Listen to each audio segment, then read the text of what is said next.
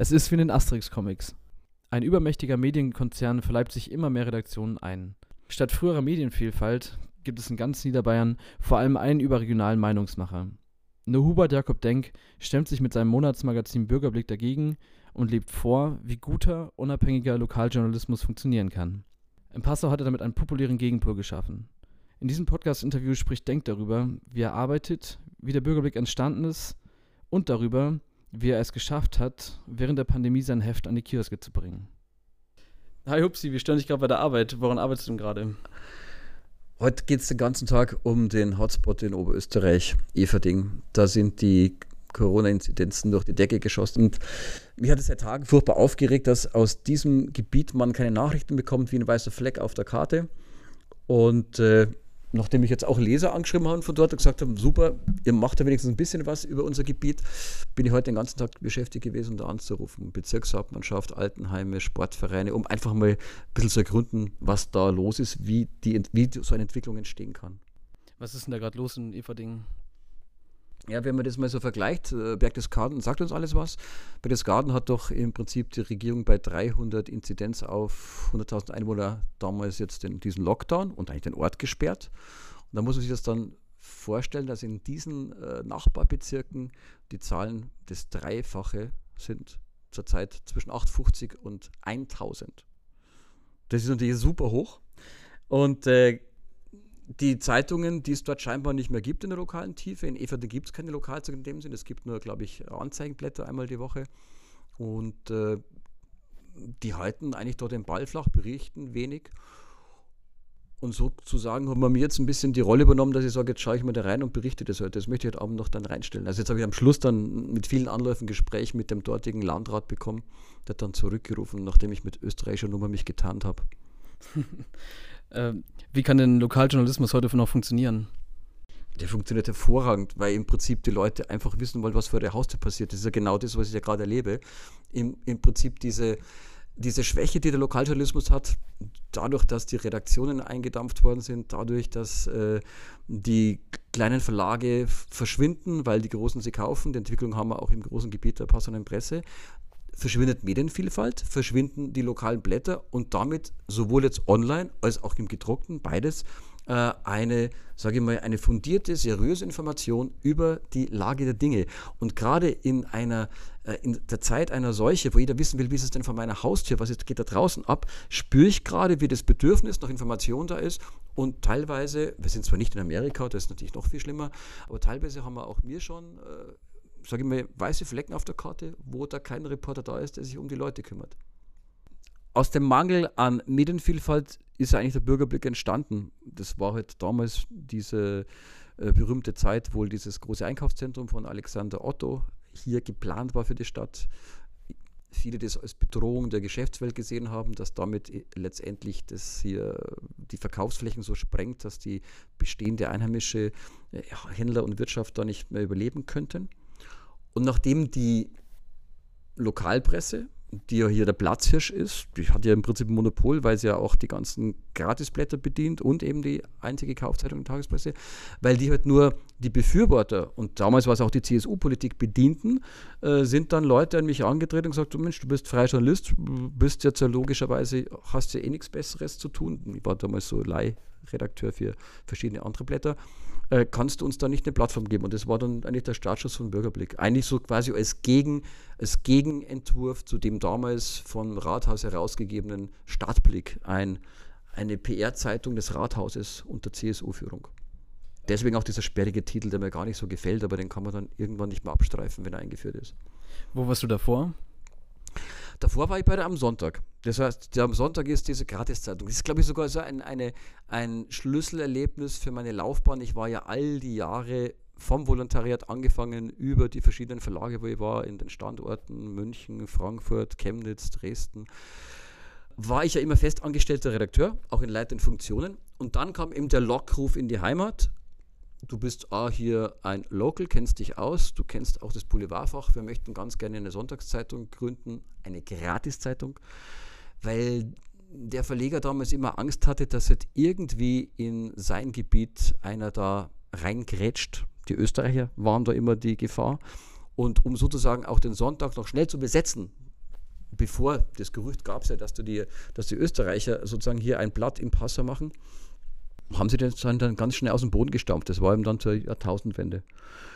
Und diese Erfahrung war insofern heilsam, als ich gemerkt habe, dass ein Journalist, der äh, im Prinzip nicht nur auf sein Geld schaut, sondern auch seine Sache mit, ähm, mit Anstand und Herz macht, dass der in einer Gratis-Zeitung nicht arbeiten kann, weil du kriegst da im Prinzip eine bestimmte Vorgaben. Du sollst halt, es geht um Geld verdienen. Das waren dann so absurde Dinge, dass ich, äh, ich hatte Interviewserien mit Unternehmen oder sowas, habe da Porträts gemacht und sagt, ja, das kann man doch verkaufen. Sag ich, wie bitte? So jetzt da sagen, ich möchte Geld dafür haben, dass ich da berichte. Ich wollte da diese Distanz bewahren.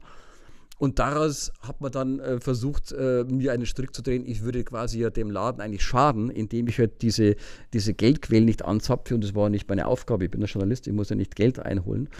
Und die strikte Trennung von Anzeigenabteilung und Redaktion war mir immer wichtig. Die ist halt bei einem Anzeigenblatt nicht gegeben. Und da war das die große Lehre für mich. In einem Gratisblatt kann ein Journalist, der es wirklich, der seinen Auftrag ernst nimmt, kann der nicht wirklich sich rundum wohlfühlen das kommt dann eben dann zu dieser Kündigung, aber natürlich mit äh, der Geschichte, dass das Arbeitsgericht natürlich gesagt hat, Moment, so geht es nicht. Ich habe eine, eine sehr erfreuliche Abfindung bekommen und konnte dann quasi ein Jahr nachdenken, wie es weitergeht. Ähm, du hast gerade von Werten geredet. So, welche Werte sind denn besonders wichtig für den Bürgerblick oder welche Werte zeichnen den aus als Lokalmagazin? Die Werte sind im Prinzip eher das, das Handwerkszeug eines Journalisten, dass du jetzt sagst, eine Quelle ist keine Quelle und jede Information, die dir gegeben wird, beginnt erstmal damit, dass du dann Arbeit hast. Du musst nämlich dann schauen, was steckt dahinter und du brauchst eine zweite, eine dritte Quelle. Und wir kommen heutzutage nicht drum rum, vor Ort zu fahren und ein Telefon in die Hand zu nehmen. Eine Internetrecherche kann letztendlich das nie ersetzen. Da ist also viel mehr Arbeit dahinter, das aber viele Leute, glaube ich, nicht sehen, weil sie vielleicht denken, oh, das ist sowieso ein Blogger, ne? der denkt sich morgens was aus, trinkt einen Kaffee und schreibt ein paar Zeilen rein, aber dass im Prinzip vier Fünftel der Arbeit die Recherche ist und auch die, die Streitgespräche, die ich führe, mit, mit, mit, mit der Politik hier zum Beispiel oder mit, mit äh, Behördenstellen, wo ich sage, Moment, ihr habt Informationspflicht und du musst da manchmal wirklich, das wirklich, manchmal musst du dich reinknien und äh, das ist vielleicht so ein bisschen auch meine Marke, die ich habe. Ich bin dann eigentlich so wie so ein, ja, ich lasse dann einfach nicht los und will dann einfach äh, irgendwie die Leute zum, zu einer Aussage bringen oder äh, die Fakten haben, auf die es halt ankommt. Das ist die Zähigkeit. Und die Zähigkeit kostet Einsatz und Zeit und dazu brauchst du viele, viele, viele äh, Mitstreiter und die heutigen Redaktionen können das teilweise auch nicht mehr bewerkstelligen, weil sie heute halt in der Routine schnell äh, ihre Arbeit machen müssen. Ähm, du hast gerade Zeit angesprochen. Wie viel Zeit investierst du für einen Bürgerblick? Es ist nur ein Monatsmagazin. Dazu muss ich sagen, am Anfang war es ja so, dass ich durch freie Tätigkeit für andere Münchner Blätter zumindest einen Teil meiner Einnahme bestritten habe. Und es gibt einen schönen Vergleich. Früher wurde ich immer interviewt und da hat es geheißen, ah, jetzt hat sich der Denk ein Spielbein zugelegt. Das Spielbein war Bürgerblick und mein Standbein war meine freie Tätigkeit als Reporter für andere Medien. Das hat sich total ge ge geändert, das gedreht weil heutzutage die Verlage sparen, sind ja alle selbst in der Krise, sie Süddeutsche oder andere Blätter. Das heißt, ich kann jetzt ganz ehrlich sagen, seit März ist meine Auftragslage fast auf Null.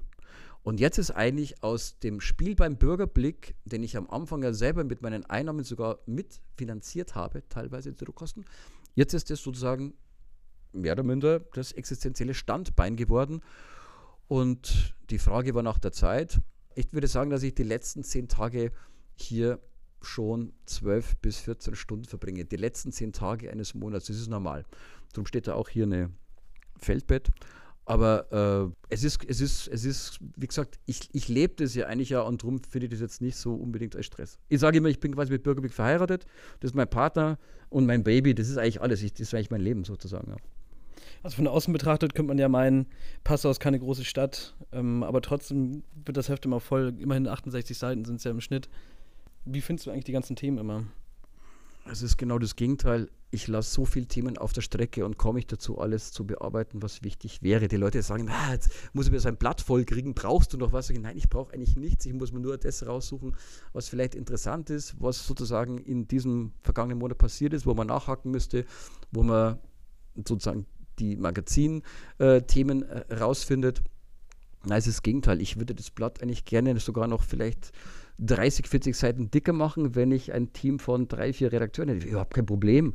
Und die Themen, die Themen sind ja eigentlich da und Passe ist halt, sage ich immer, ich nenne es halt Provinzmetropole, weil wir haben das Glück, dass wir sozusagen hier am Rande der Republik in dieser Randlage mit, äh, wir haben schon so einen Charakter auch wie die Großstädte und das ist halt alles hier. Du bist Unistadt, es ist äh, eine Verwaltungsstadt, du hast diesen historischen Charakter, du bist eine Hafenstadt. Ähm, und das heißt, alle Attribute, die eine Stadt ausmachen, da gibt es übrigens wenige, wenn man es vergleichen würde in Bayern, hat Passau. Und das macht das Passau auch so wahnsinnig lebendig und attraktiv. Und man spürt es gar nicht, dass die Stadt eigentlich so klein ist und nur 53.000 Einwohner hat. Ja, und ehe man sich versieht, äh, ist das ganze Magazin 15 Jahre alt. Das war ja letzte, letzte Woche oder letzten Monat das Jubiläum. Wir wurden das gefeiert während der Pandemie. Ich habe weder die Nummer 100 noch die, bis jetzt kamen wir noch nie zum Feiern, weil wir wollten das immer ganz toll machen mit einem riesengroßen Fest in der Redoute und mit Lesern einladen, aber leider, da müsste man erstmal so viel Geld finden, dass man es auf die Seite legt, weil die Party würde dann schon ein bisschen mehr kosten. Und jetzt sind wir glücklicherweise in der Lage, dass Party gar nicht so angesagt ist. Das heißt, ich habe gar keine Notice zu erklären, warum es es nicht gibt. Äh, es gab eine, eine Torte oder. Ich finde, ich find 15 Jahre ist überhaupt kein Jubiläum. Ich habe gelernt, Jubiläen sind 10, 25, 50, 75, 100 und das andere sind eigentlich PR- oder Marketing-Jubiläum, um sich wieder irgendwie wichtig zu machen. Machen aber mittlerweile alle so. Ich finde es äh, ein bisschen zu viel. Gibt es in die ganzen 15 Jahre über irgendwelche Themen, die die dich die ganze Zeit begleitet haben, die immer noch so sind, wie sie vor 15 Jahren waren, so die, die sich quasi wie so ein roter Faden durch die Bürgerblickgeschichte ziehen. Ich glaube, selbst ein Journalist, der seit 50 Jahren im Dienst wäre, würde dir erzählen, dass sich die Dinge immer wieder wiederholen. Es ist jetzt wurscht, welches Thema ich aufgreife. Aktuell gerade die Suche nach dem Endlager für Atommüll. Das ist ein Thema, das eigentlich uns begleitet mit Beginn des ersten Reaktors und also Umweltthemen, waren in den 70er und 80er, also lang vor Bürgerblick, immer die gleichen. Das heißt, ich merke, wir drehen die Räder eigentlich sehr langsam und oft bewegt sich nicht sehr viel. Ne? Ver Verkehrsthema in Passau, eine never-ending Story, ja, wie man im Prinzip so eine Stadt an drei Flüssen genauso befreien könnte und vom Autoverkehr, wie das andere Städte schaffen, die natürlich in der freien Fläche ein, einen ganz normalen Ring bilden können. Das können wir nicht. Und ähm, ich würde sagen, auch ja, also Kommunalpolitik, äh, wie sich die entwickelt, also es werden immer wieder die gleichen Themen angepackt. Würde aber ein Stadtrat dir genauso erzählen, ne, dass sich manche Dinge wiederholen. Man holt was aus der Schublade, ist 20 Jahre alt und dann wieder brandaktuell. Aber dann kommt dann doch sowas wie die, wie die Corona-Pandemie um die Ecke. Also mir ist aufgefallen, dass der Bürgerblick im Vergleich zu Anzeigenblättern die ganze, während der ganzen Pandemie erschienen ist. Wie war das möglich? Das ist ganz einfach. Ich habe das kleine, feine Rückgrat der zahlenden Leser. Und das ist wieder den Trend äh, wachsend. Das heißt, die Leute, die am Kiosk das Blatt kaufen und die zunehmenden Abonnenten sind genau, eigentlich haben mich die ja sozusagen ja fast dazu äh, verpflichtet, meinen Auftrag in einer Krise als Information und äh, wahrzunehmen. Ja, das ist ja unsere, unsere Aufgabe. Also ein Journalist ist ja quasi in Krisenzeiten mehr gefragt als je zuvor. Und äh, wenn eine Zeitung nicht mehr erscheinen kann, weil die Wirtschaft zusammenbricht, dann ist irgendetwas falsch. Und deswegen äh, ist meine Botschaft eigentlich seit Beginn vom Bürgerblick, die Gesellschaft muss die Journalisten tragen. Wir sind im Prinzip die kontrollierende Säule und wir können nur dann funktionieren und dann nur ehrlich und aufrecht funktionieren, wenn wir unabhängig sind von der Wirtschaft.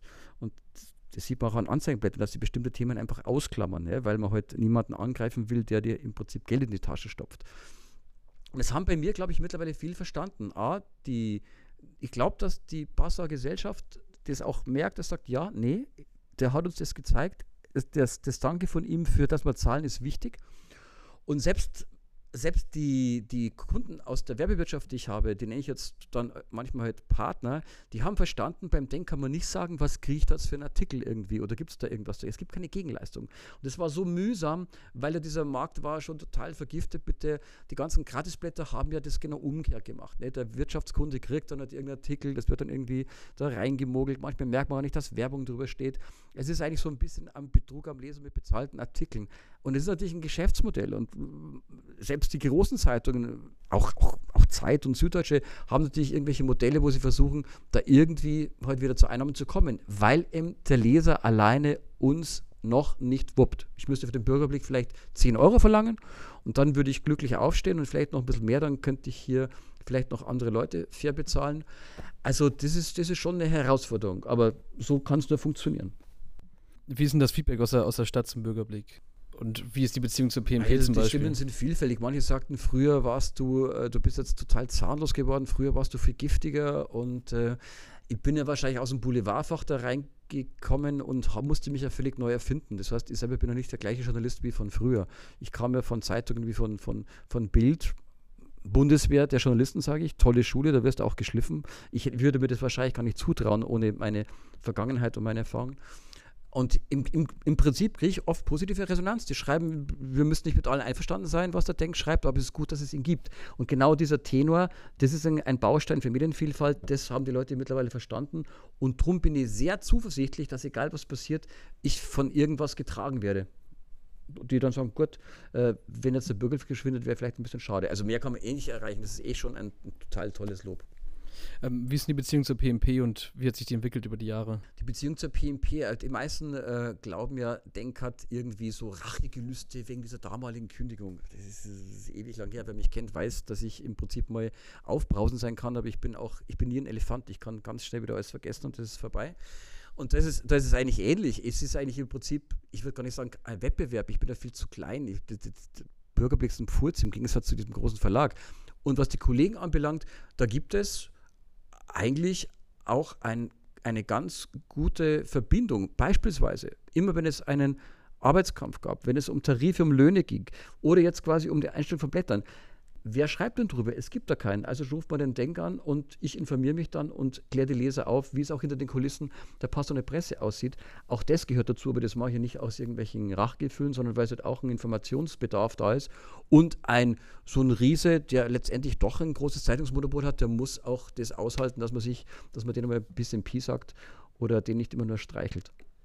Was würdest du denn wünschen oder wie glaubst du, dass man, den, dass man Lokaljournalismus zukunftsfähig gestalten kann? Da müsste mir so Bürgerblicks wie so kleine Pilze überall rausschießen lassen und das wäre dann vielleicht ein, eine coole neue, coole neue Landkarte für Lokaljournalismus.